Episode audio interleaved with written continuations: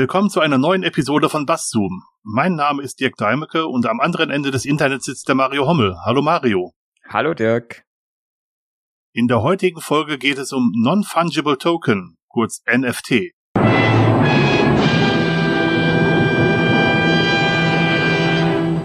Da gibt's sicherlich was in der Wikipedia.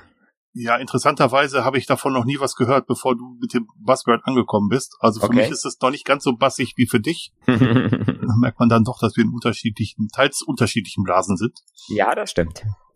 Genau. Also die Wikipedia sagt, ein Non-Fungible Token NFT ist ein nicht ersetzbares, englisch Non-Fungible, digital gestütztes Objekt. Es beruht auf Informationsblöcken, welche wie die Glieder einer Kette aneinandergereiht sind. Blockchain. Jeder dieser Blöcke enthält gewisse Daten über das Objekt sowie den eigenen Hashwert und den des vorherigen Blocks. Einen Hashwert kann man mit einem Fingerabdruck in digitaler Form vergleichen. Er ist immer einzigartig und dient somit zur Identifizierung eines jeweiligen Blocks. Dies macht ihn im Gegensatz zu einem Fungible Token nicht austauschbar bzw. kopierbar. Und der Duden schweigt wie immer. Ja, häufig, oder? oder häufig, ja. Aber wenn man ein Buzzword mit einem anderen Buzzword hier Blockchain erklärt, dann ist, ähm, dann muss das schon sehr bassig sein. Ja. das, das stimmt natürlich. Insofern ist, äh, ist die Folge heute ähm, zum einen eine ähm, eigentlich so eine so eine Art ähm, Follow-up von unserer Blockchain-Folge. Mhm. Ne, also ich sag mal, alle ähm, Hörer müssten jetzt eigentlich, also die noch nichts von Blockchain gehört haben und noch nicht so richtig wissen, wie das funktioniert, müssten jetzt erstmal äh, aufhören und müssten erstmal die Blockchain-Folge hören. Genau, wir warten so lange hier. Wir warten so lange und ähm, ja, äh, macht mal und dann geht's gleich weiter. So, okay, da seid ihr wieder. Schön. Ja, ähm, wie du eben schon gesagt hast, ne, ähm, witziger, witzigerweise, ähm, als äh, wir besprochen haben, welches, äh, welches Buzzword wir heute besprechen und ich NFT gesagt habe, äh, hattest du ja schon gesagt, äh, kenne ich gar nicht, habe ich noch gar nicht gehört von.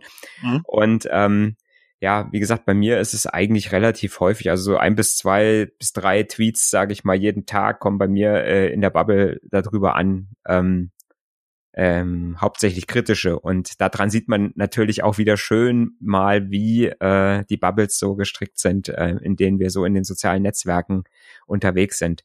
Weil NFTs gibt es schon seit 2017 tatsächlich. Ist also nichts ganz Neues. Die Idee, also wenn ich da das Blockchain lese und nicht veränderliche Blöcke, die Idee gibt's ja schon relativ lange.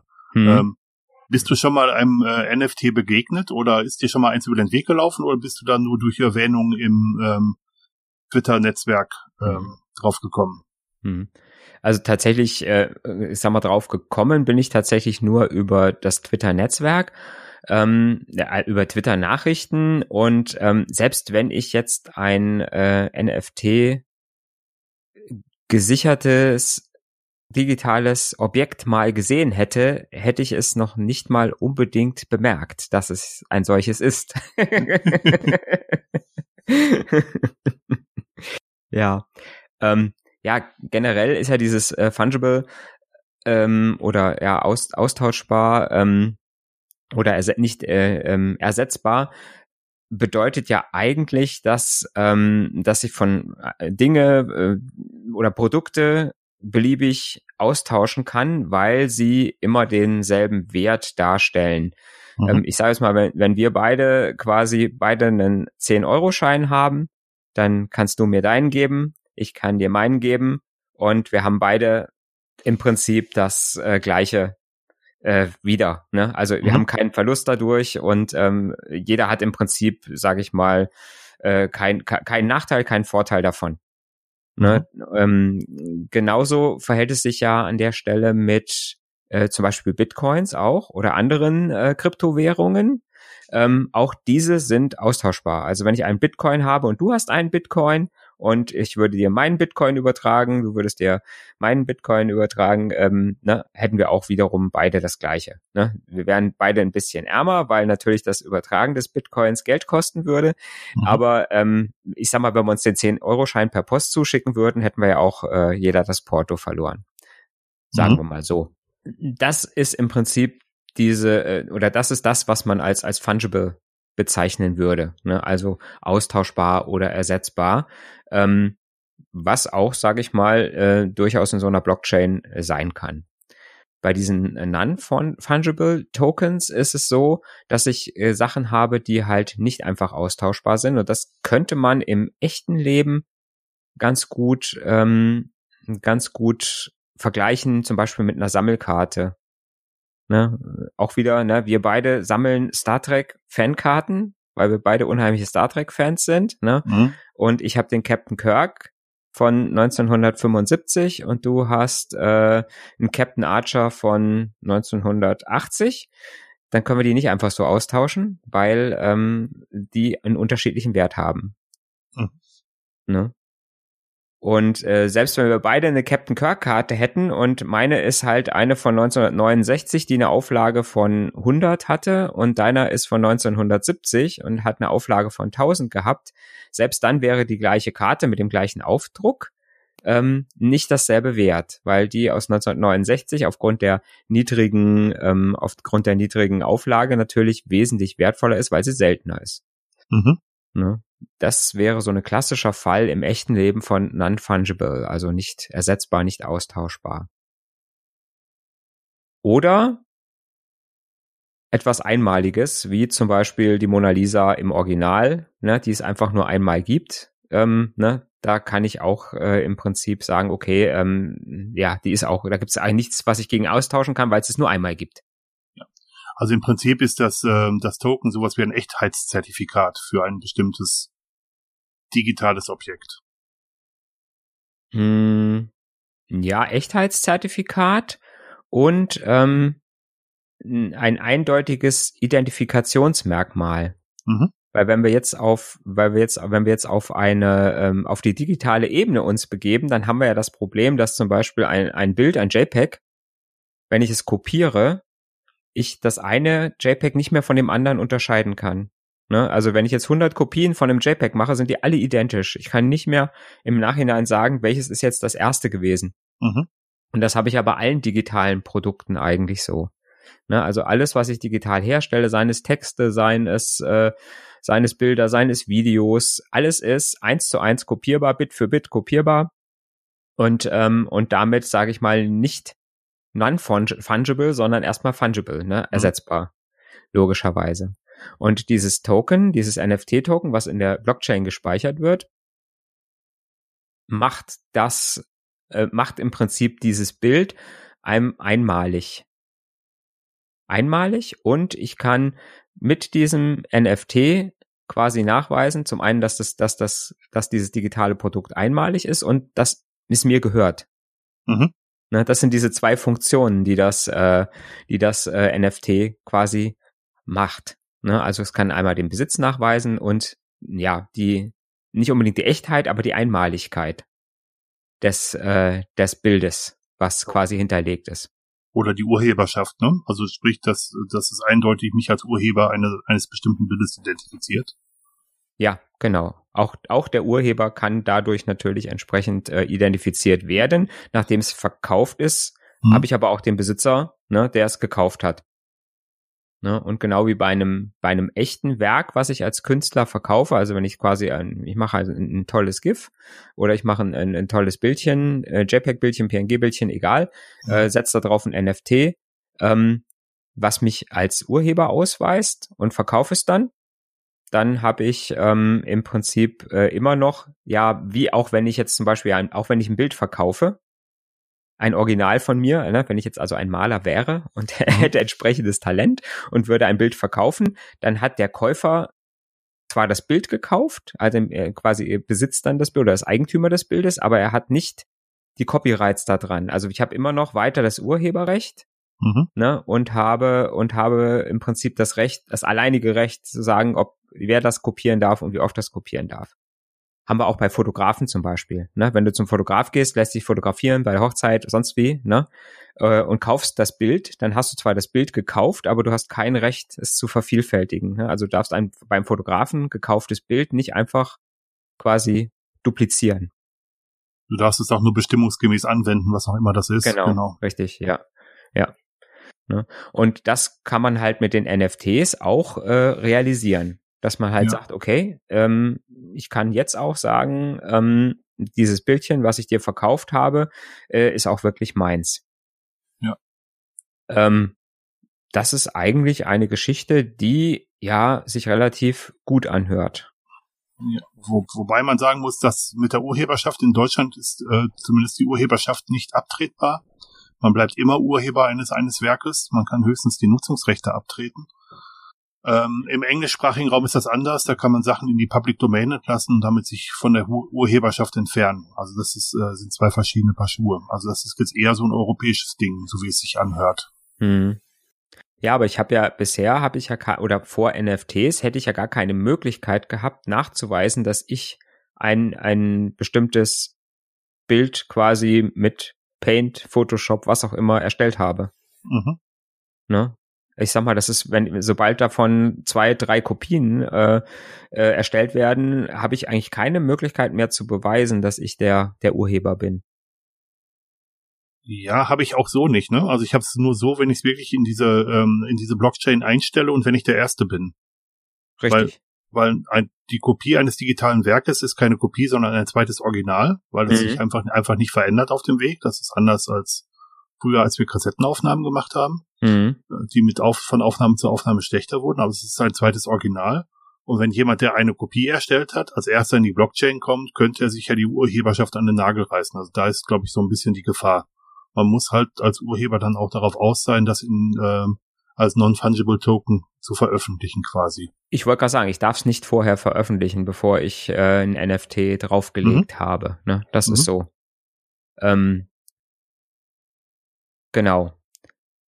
Was NFTs nicht sind, sind äh, ist ein Kopierschutz. Mhm.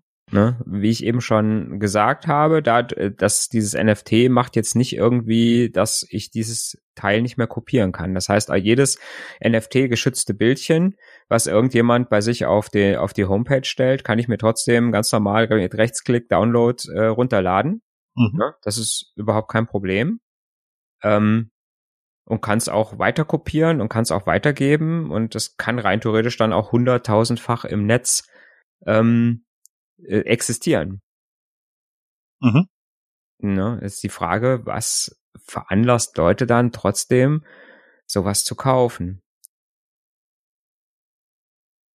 Das ist eine sehr gute Frage. Ähm, ich hab, ich näher mich gerade von der anderen Seite, dass man äh, auch durchaus sagen könnte, dass ähm, dass ich herausfinden kann, wer überhaupt Recht an einem Bild einklagen kann. Mhm gab ja eine ganze Zeit lang in, in Deutschland den Sport, dass viele äh, Anwälte so Abmahnungen geschrieben haben für irgendwelche Dinge, die sie, die ihnen gar nicht gehört haben. Und ähm, wenn man das jetzt einfach mal weiterdenkt, könnte man ja sagen, dass äh, nur der Urheber eines eines bestimmten digitalen Objektes auch äh, das Recht hat, die Rechte daran oder die, die Nutzungsrechte mhm. daran einzuklagen. Dass man sowas ja auch mit so einem Blockchain-Eintrag tatsächlich auch festlegen könnte. Ja, das stimmt. Aber ähm, ja, ich sag mal, wenn, wenn, wenn wir jetzt einfach mal so, so ein paar Beispiele nehmen, dass äh, ja, zum Beispiel äh, der Jack Dorsey seinen ersten Tweet ähm, auch als NFT verkauft hat äh, und da hat jemand äh, ungefähr drei Millionen Dollar für bezahlt. Ne, da ist ja schon mal die Frage, was, äh, ja, what the hell? Ja.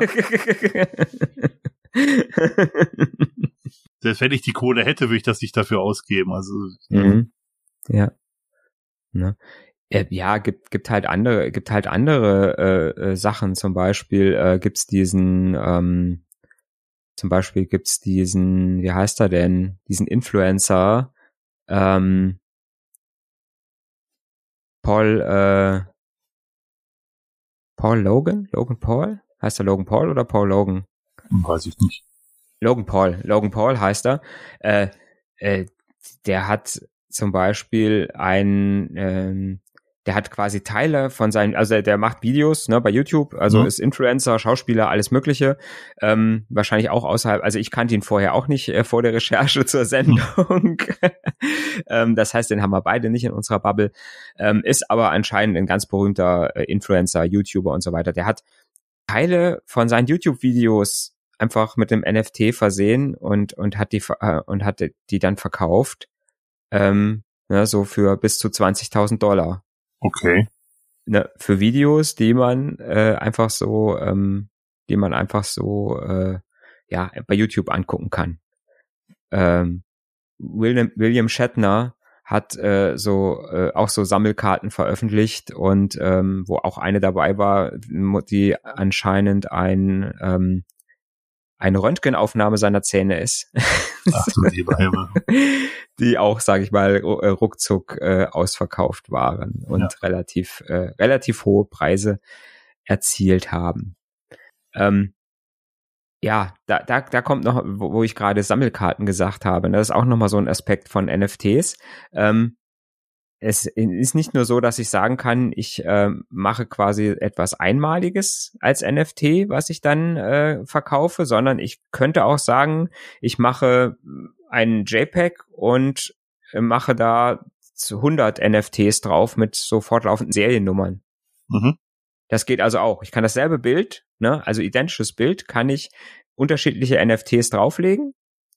Was ja auch logischerweise so sein muss, weil sonst kann, würde es ja irgendwann mal einmalig werden. Ne? Ich kann also unterschiedliche NFTs drauflegen und kann sagen, okay, von dem Bild gibt's 100 Stück.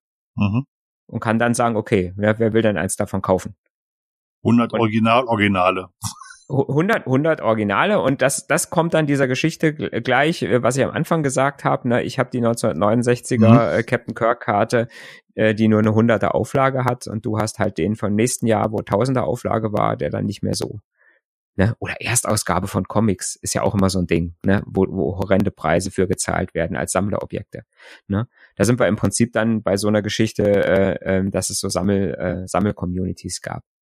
Ähm, das waren die, die, die Anfänge von, von NFTs waren, ähm, äh, waren ein Spiel, äh, was ich Crypto Kittens nannte.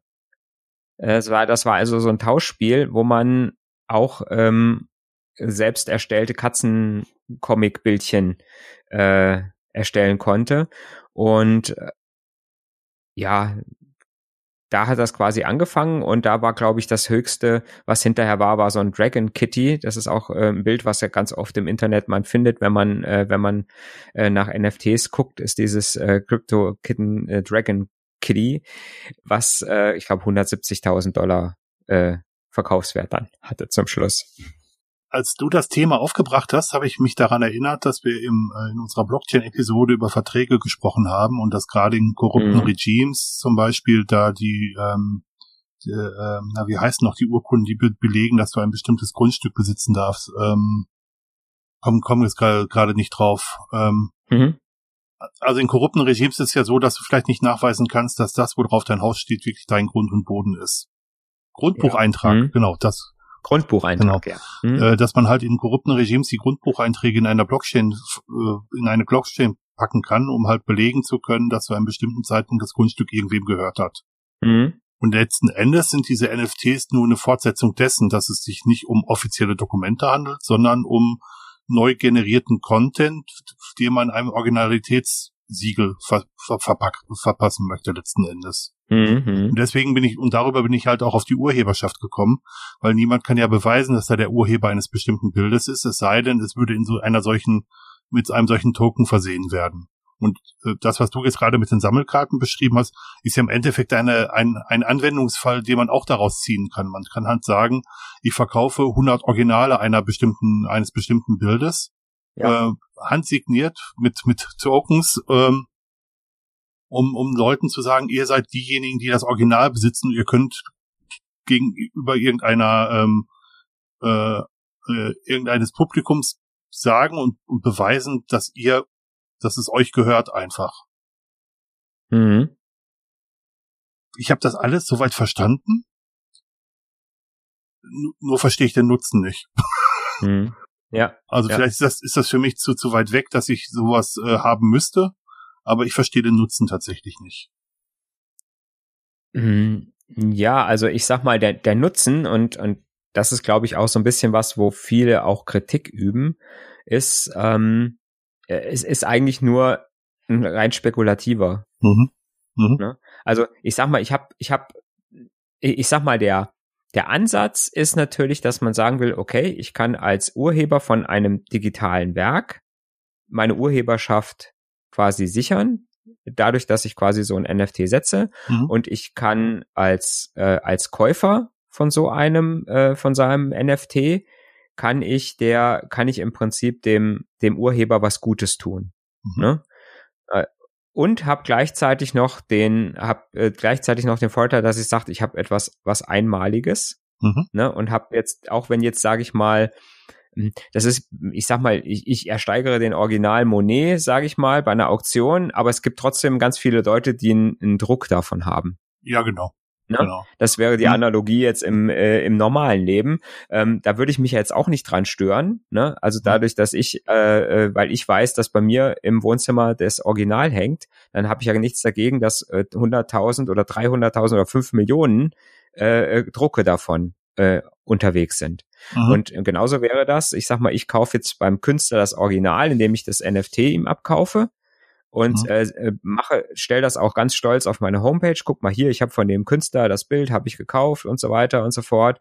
Und ähm, ich habe das Original. Und wenn das jetzt 100 oder oder zwei Millionen Leute quasi kopieren und sich bei sich auf die Homepage setzen, können die das zwar machen, aber das sind einfach nachweislich nur Kopien und ich mhm. habe quasi trotzdem immer noch diesen Status, dass ich, äh, dass ich derjenige bin, der äh, der es gekauft hat. Und was man auch noch machen kann, das ist auch noch eine ganz schöne Geschichte an diesem NFT-Protokoll. Ähm, ich kann als Urheber kann ich ein, ein Fleck setzen, dass ich bei Weiterverkäufen ähm, oder bei, äh, wenn, wenn der Token weitergegeben wird, Prozente kriege. Mhm. Ne, dass ich quasi quasi weiter partizipiere. Also wenn mein Werk quasi mehr wert wird, ne, dadurch, dass es äh, halt, sage ich mal, eine große Nachfrage hat oder so. Und ich habe jetzt mhm. das Ding vielleicht, ich habe das dem, dem ersten Käufer für 1000 Dollar verkauft, dann äh, und es ist jetzt auf einmal wird's für 10.000 Dollar weiterverkauft, dann äh, verdiene ich da auch noch was mit dran. Das ist eigentlich auch eine ganz äh, ganz coole Funktion davon. Ne? Das, das finde ich auch. Äh, vielleicht habe ich einfach zu wenig Geld, um ähm, um für mich selber den Nutzen zu sehen. Also wenn ich ein mhm. Bild aufhängen würde, würde ich mir das aufhängen, weil es mir gefällt und nicht, weil es ein Original ist. Ähm, und äh, ich habe auch nicht genügend Geld, um, um das da, da, da Wertanlagen drin zu machen, letzten Endes. Mhm. Und, aber ähm, ja, ist einfach eine Spielart, um Geld wieder irgendwo hin loszuwerden. Und zu es spekulieren. Ist, es, es ist tatsächlich, also das, ich sehe es auch als im Moment als reine Spekulationsgeschichte. Mhm. Äh, äh, Geschichte. Wie gesagt, es hat, es hat durchaus es hat durchaus Nutzen. Ich sag mal, ähm, die Erfinder äh, haben auch gesagt, also was heißt die Erfinder? Das Ganze ist äh, das Protokoll, ähm, um es mal, sage ich mal nochmal äh, zu sagen. Das Protokoll wurde entwickelt von der e-, e-, Ethereum wird so ausgesprochen, äh, ne, von mhm. der Ethereum Blockchain, äh, die ja auch eine Kryptowährung haben und die haben quasi auch zuerst ein, wie Bitcoin auch ein Protokoll gehabt für fungible Tokens, das heißt mhm. austauschbare. Also äh, ne, die die Währung äh, ETH ist äh, äh, ist also fungible und äh, die haben dann halt dieses neue Protokoll noch entwickelt. Ähm, was halt diese Möglichkeit hat, dieses einmaligen Hashwerts äh, für, für die Tokens, um halt solche Sachen zu tun. Ähm, das ist aber nicht irgendwie patentiert von denen, also das könnte jede andere Blockchain könnte das auch implementieren, aber mhm. heutzutage ist es so, dass ganz, ganz viele NFTs oder die meisten NFTs auf, äh, auf einer Ethereum äh, Blockchain basieren. Ähm, und die haben halt auch gesagt, ja, man könnte natürlich auch ganz viele andere Sachen noch mitmachen. Ich könnte auch zum Beispiel sagen, äh, wenn ich das kaufe, kann ich das auch als Sicherheit für einen Kredit zum Beispiel äh, äh, mhm. hingeben. Aber ist natürlich alles schwierig, weil äh, weil diese irrwitzigen die, die Preisfindung oder die Bewertung von so einem NFT total schwierig ist, mhm. weil das ja alles sehr, sehr gefühlt ist. Ne? Ja, das, äh, ja, das stimmt. Äh, ne, der Wert. Ne? Und ja. ich sag mal, wenn ich jetzt, wie gesagt, wenn ich so ein, so, so ein gezeichnetes Kätzchen mit einem Drachenschwanz hab und habe 170.000 Dollar dafür bezahlt, äh, selbst wenn ich dann sage, ich gebe das als Sicherheit für einen Kredit, der äh, der nur, nur, nur 50.000 Dollar ist, mhm. dann hat derjenige, der den Kredit gibt, hat dann vielleicht, wenn ich nicht bezahle, zwar dieses Bildchen von diesem Kätzchen mit dem Drachenschwanz, aber, aber ob er dafür 50.000 Euro kriegt, weiß er halt noch nicht, ne? Das ist wie mit Aktien, oder? Das ob sie, ja, das ist wie eine Aktie, es ist hoch, hoch spekulativ, ja. Ja. Ähm, das, was ich so ein bisschen problematisch an der ganzen Geschichte finde, ist, ähm, ich habe viele Dienste im Internet kommen und gehen sehen und ähm, ich hätte einfach mhm. Schiss, wenn ich sowas machen würde, dass das, dass die Blockchain, der ich mein, meine Originalwerke anvertraue, dass die vielleicht in zehn, zehn Jahren gar nicht mehr da ist. Mhm. Oder vielleicht ja. auch sogar nur in fünf Jahren. Dann habe ich viel Aufwand getrieben, solche Sachen zu machen, also gut, oder vertretbaren Aufwand getrieben, mhm. mhm. aber ich habe keinen weiterführenden Nutzen, Nutzen daraus. Ja, ja. Ja, das stimmt schon. Ne? Ich könnte zwar immer noch, ich hab, könnte zwar immer noch eine Offline-Wallet haben, in der ich das NFT gespeichert habe. Ne? Mhm. Da wäre ja auch eine Kopie der Blockchain noch drin. Mhm glaube ich, ne, wenn, ne, wenn ich mich, mich richtig an unsere Folge erinnere, mhm. ähm, ähm, so dass ich quasi dann damit natürlich immer noch offline nachweisen könnte, dass es meins ist. Mhm. Ja, aber natürlich, ja, ne, äh, auch der, auch der äh, Monet, den ich kaufe, ist vielleicht in tausend Jahren irgendwann mal zerfallen zu Staub. das, das stimmt. Aber so, so, so also bei digitalen geht's halt sehr, sehr viel schneller. Das war halt die, die, die, ja. die Sache, die ich sagen wollte. Ähm, und die Blockchains leben ja davon, dass die, die sich gegenseitig zertifizieren, dass erst wenn eine Mehrzahl von ähm, Blockchain-Providern des, des gleichen Protokolls äh, die, diese Transaktion signieren, dann gilt sie als signiert.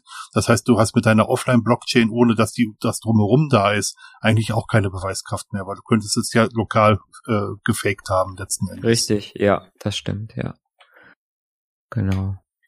Ein ganz, ganz großer Kritik, Kritikpunkt ist natürlich ähm, die, der Umweltaspekt ne, bei, mhm. bei diesen Geschichten. Das haben wir ja schon bei Bitcoin und haben es bei, auch bei Ethereum, bei allen äh, Kryptowährungen, dass man immer sagen muss, ich habe ähm, ich habe tatsächlich einen immensen Energieverbrauch, um diesen Kram ähm, zu zu produzieren, ne, ähm, um diese Blockchains auszurechnen immer wieder.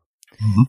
Und das ist tatsächlich ähm, das ist tatsächlich so ein Hauptkritikpunkt, dass man sagt, ähm, nee, sowas sollte man eigentlich gar nicht unterstützen. Auch viele Künstler, die anfangs das gemacht haben, gesagt haben, ja toll, ich kann jetzt endlich kann mal auch meine digitale Arbeit, sage ich mal, ich ein bisschen monetarisieren und mhm. äh, und sicherer quasi äh, handeln mit, äh, haben inzwischen schon wieder gesagt, nee, mh, mm, wenn ich gucke, was das für ein CO2-Ausstoß äh, für einen digitalen äh, ähm, ähm, äh, nicht einen digitalen, so einen CO2-Footprint hat, wenn ich sowas mache, mhm. haben das auch wieder äh, aufgegeben. Ähm, wie gesagt, das ist halt, wie gesagt, das ist halt dadurch, dass man, dass es im Moment als reine Spekulation eigentlich sehr oft nur genutzt wird äh, und dafür diese, diesen riesigen Energieverbrauch ähm, zu nutzen, ja, das sind halt im Prinzip viele, die da das nicht so gerne oder die sagen, nee, das äh, ist nichts, das sollte man nicht unterstützen. Ne? Hm, wobei man schon sagen muss, dass die, äh, die Energiefrage ja eher äh, eine generelle Frage ist. Ähm, mhm. Für all, alles, was wir momentan in Angriff nehmen, hat alles was mit Strom zu tun, Strombasis zu tun. Und wir müssen einfach eine Möglichkeit finden, als Gesellschaft äh, oder auch als, als Welt, Weltgemeinschaft ähm, grünen Strom zu erzeugen, um es mal vorsichtig zu formulieren. Und sollten wir grünen Strom erzeugen können, wäre der CO2-Footprint auch nicht mehr so hoch. Das stimmt, ja. Das ist, äh, das ist, das ist richtig. Ne? Aber bis dahin äh, ist es halt einfach, muss man einfach sagen, dass es, dass es klimaschädlich ist. Ne? Definitiv, ja. Ja, ja. Ja, wofür man es auch noch benutzen kann, oder ich sag mal, ja, was auch ein Plan äh, von Twitter mal war oder mal angedacht war, war zu sagen, also da sind die, glaube ich, sogar auch am, äh, am entwickeln dran, hat auch viel, hat auch viel äh, Kritik äh, in meiner äh, in meiner äh, Twitter-Bubble ausgelöst. Und zwar könntest du ja so ein NFT-Bild äh, auch als ähm, auch als ähm, Profilbild setzen. Mhm. Ne? Und könntest dann, indem du das NFT auch irgendwo hinterlegst oder den Hashwert hinterlegst für das NFT, könntest du ja damit sogar eine ähm, äh, quasi sagen äh, oder zeigen, dass du das bist. Mhm. Ne? Also sagen hier äh, ist ein, ein, ein Beweis der, der Identität hinterlegen, sozusagen.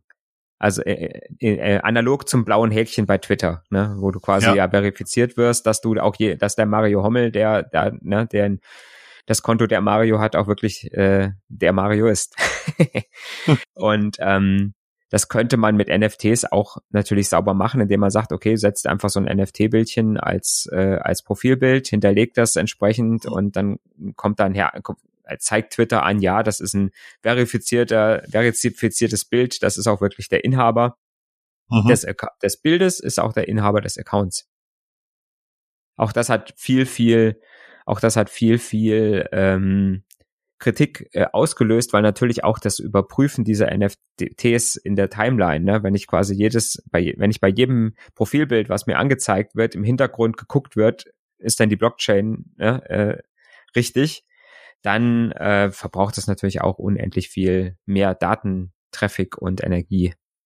Ja. Nur beim Anzeigen der Timeline. Ne? ich bin total fasziniert davon, dass man anscheinend immer weitere Möglichkeiten sucht, irgendwas mit Blockchain zu machen.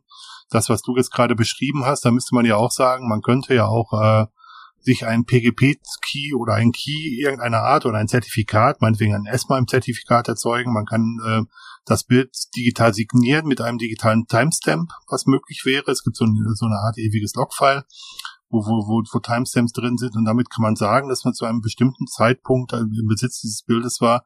Damit könnte man das auch beweisen. Man müsste einfach nur die Signatur prüfen und würde feststellen, dass es zu deinem Key gehört oder zu deinem Zertifikat gehört und damit wärest du der Urheber. Ähm, ich habe so eher das Gefühl, dass das versucht wird, irgendwelche Anwendungsfälle für Blockchain zu suchen, die ähm, weil die Technologie ansonsten zu wenig benutzt wird. Also so den Eindruck, mhm. der Eindruck äh, ja wächst in mir tatsächlich. Ja. Hm. Ja, es gibt ja den schönen Satz, äh, ich glaube, es ist vom Linus Neumann, äh, der gesagt hat, äh, eigentlich braucht man in dem Moment, wo ich eine, eine Instanz habe, der ich vertrauen muss, dann brauche ich keine Blockchain, weil dann kann ich ja. auch sagen, die Instanz hat einen, einen Key und dann kann ich es auch mit einem, äh, mit einem asymmetrischen Verschlüsselungsverfahren lösen. Und der Linus hat das auch gesagt. ja, ja. Hast du das auch gesagt? Ja, gerade eben. genau. Äh, stimmt, du hast es eben auch so gesagt, ja. Ohne dass ich das Zitat von Linus Neumann kannte, ja. Ja, ja. Ja. Ja, also wirklich, das, äh, ähm, das ist tatsächlich so. Ne? Also solche Sachen könnte man natürlich auch wesentlich einfacher äh, lösen. Ne? Aber ich, ich habe das Gefühl, und da sind wir jetzt wieder voll im Thema Buzzwörter, dass man versucht, wenn gerade etwas auf so, so einen Hype hat, dass man versucht, Dinge damit zu lösen. Äh, also so Marke, ich kenne die Antwort, die Antwort ist Blockchain. Ich versuche jetzt Anwendungen zu finden, mit denen ich mit Blockchain machen kann. Mhm. Statt dass man sagt, dass man ähm, auch alternative Methoden hätte, mit denen man das genauso gut oder vielleicht sogar besser lösen könnte.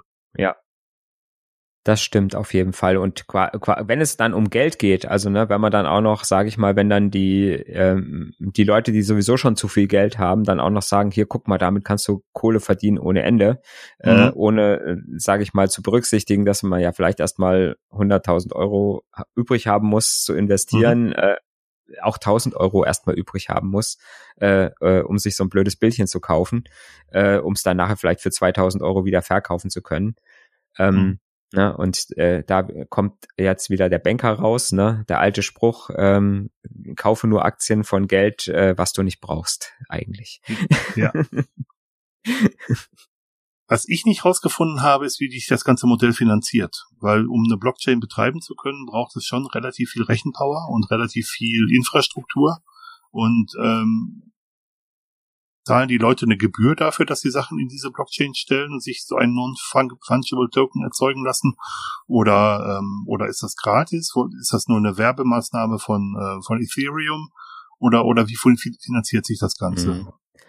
hm da habe ich jetzt so äh, genau nichts, äh, nichts drüber gefunden beim Recherchieren, aber ich nehme tatsächlich an, dass es äh, auch wie bei den, äh, wie bei den anderen Kryptowährungen Transaktionsgebühren gibt. Ne? Also mhm. in dem Moment, wo mhm. ich so ein Ding kaufe und es wird, äh, wird mir übertragen über die Blockchain, dann muss ich halt auch eine gewisse, eine gewisse Gebühr bezahlen. Ne, ob ich die jetzt bezahlen mhm. muss oder ob die abgezogen wird vom, vom Preis und ich sag mal, der, der mhm. Verkäufer bekommt dann äh, halt einfach ein bisschen weniger, ähm, weiß ich jetzt nicht. Ne? Es gibt wahrscheinlich auch unterschiedliche Modelle. Ja, dafür. Ich auch. Ne? Mhm. Aber das wird das sein, so wird, so werden sich äh, diese Geschichten äh, auch finanzieren. Und es gibt ja auch ähm, es gibt auch ähm, explizit ähm, auch Marktplätze, ganz viele für, mhm. ähm, für NFTs. Äh, zum Beispiel ein ganz bekannte ist OpenSea.io.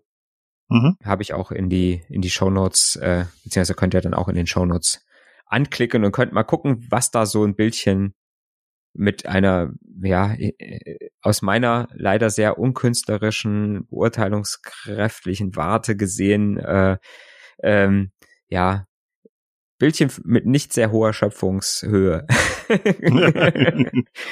ähm, was da für Preise aufgerufen werden, das ist schon recht heftig. Aber ich bin ganz froh, dass du das, äh, also ich glaube auch, dass das so ist, wie du sagst, dass es so eine Art Transaktionsgebühr mhm. gibt, aber ich fand ganz spannend zu sehen, dass ich tatsächlich auch keine Informationen darüber gefunden habe. Mhm. Ja, da schweigt natürlich äh, ne, die, die Industrie, die das verkaufen möchte, äh, die schweigt natürlich darüber. ja, wobei das blöd ist, ne? Ich könnte ja auch auf die Idee kommen, das nutzen zu wollen. Richtig. Aber dann musst du wahrscheinlich irgendeinen Vertrag unterschreiben mit 37 Seiten äh, AGBs, wo das dann alles kleinstmöglichst drin steht, was das kostet. Und mit Blut unterschreiben, genau. Und mit deinem ähm, Blut unterschreiben, ja. aber vielleicht weiß einer der Hörer oder eine der Hörerinnen, ähm, wie das genau mit den Transaktionsgebühren funktioniert. Da freue ich mich selber einen Kommentar. Richtig. Und auch, äh, wenn irgendwas noch zu ergänzen ist, ähm, weil, wie gesagt, wir sind jetzt beide nicht die NFT-Spezialisten, sondern haben es einfach nur versucht, mal ähm, rauszufinden, wie wir das immer machen mit unseren Buzzwords, was dahinter steckt und mit unseren Worten zu erklären.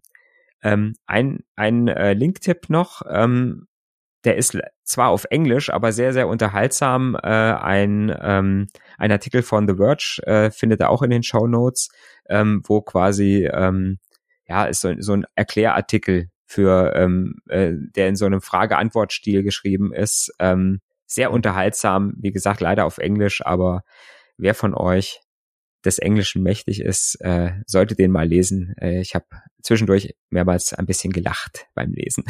ah, sehr schön. Ich nehme dich gleich auf meine Leseliste. Ja. ja. Prima. Dann würde ich fast sagen, wir haben's für heute, oder? Ja, ja ich glaube auch fast. Also mir fällt jetzt gerade nichts mehr ein, außer dass ich äh, äh, dem Ganzen sehr, sehr skeptisch gegenüberstehe. Also das ist für mich, also ich habe mich erst mit NFTs beschäftigt, nachdem du das äh, Thema in unserer letzten äh, Sitzung auf, aufgebracht hast. Ähm, ich sehe den Nutzen für mich tatsächlich nicht. Hm, ja. Ja, generell der Nutzen, sage ich mal, wenn es so so genutzt wird, wie es im Moment genutzt wird, ist halt einfach wieder nur irgend so eine Spekulationsblase, wo mhm. äh, reiche Menschen noch mehr Geld verdienen, vielleicht. Ne? Und ja. ähm, ich sag mal so, dieses ursprüngliche Ziel zu sagen, ich will die, die Urheber und will die Künstler, ähm, will die Künstler irgendwie unterstützen, ähm, ja, ich, ich glaube, da, da geht's, sage ich mal, knapp dran vorbei. Ne? Wenn man einfach mhm. sagt, ich, ich krickel irgendwas äh, in, in Paint 3D, äh, krickel ich irgendwas, mach so ein NFT und äh, krieg dann aufgrund dessen, weil ich vielleicht berühmt bin, dafür 20.000 äh, Dollar oder was auch immer. Äh, mhm. Ja, das ist, glaube ich, am Zweck des Ganzen vorbei. Das glaube ich auch. Es kann aber auch sein, dass ich einfach negativ vorbelastet ist, bin aus meiner Bubble, äh, weil da halt hauptsächlich negative ähm, negative Beiträge dazu bei mir ankommen. Und das ist ja auch immer was, wo man so ein bisschen von beeinflusst wird. Da sind wir beide noch einfach nur zu blöd, solche Sachen zu verstehen. Oder zu alt. Ich wollte es jetzt nicht als jetzt, wird wieder vorgeworfen, dass wir in unserem Alter kokettieren. Genau, ja. ja, wir sind halt entsprechend alt. Das ist halt so. Ja. genau. Ja, wie Dirk schon gesagt hat, schreibt uns Kommentare was ihr meint, was ihr denkt zu NFTs, wo auch immer ihr wollt. Ja, genau. wo wir es lesen können. Am liebsten in die Kommentare des Blogs, aber Richtig. ansonsten sind wir natürlich auch über soziale Netzwerke wie Twitter und Mastodon erreichbar oder via Telegram oder Matrix im Chat. Genau. genau. Und wie gesagt, unsere Show Notes findet ihr wie immer auf unserer Webseite basszoom.de mit 3Z. Danke fürs Zuhören und bis zum nächsten Mal ja, bis in 14 Tagen. Ciao. Tschüss.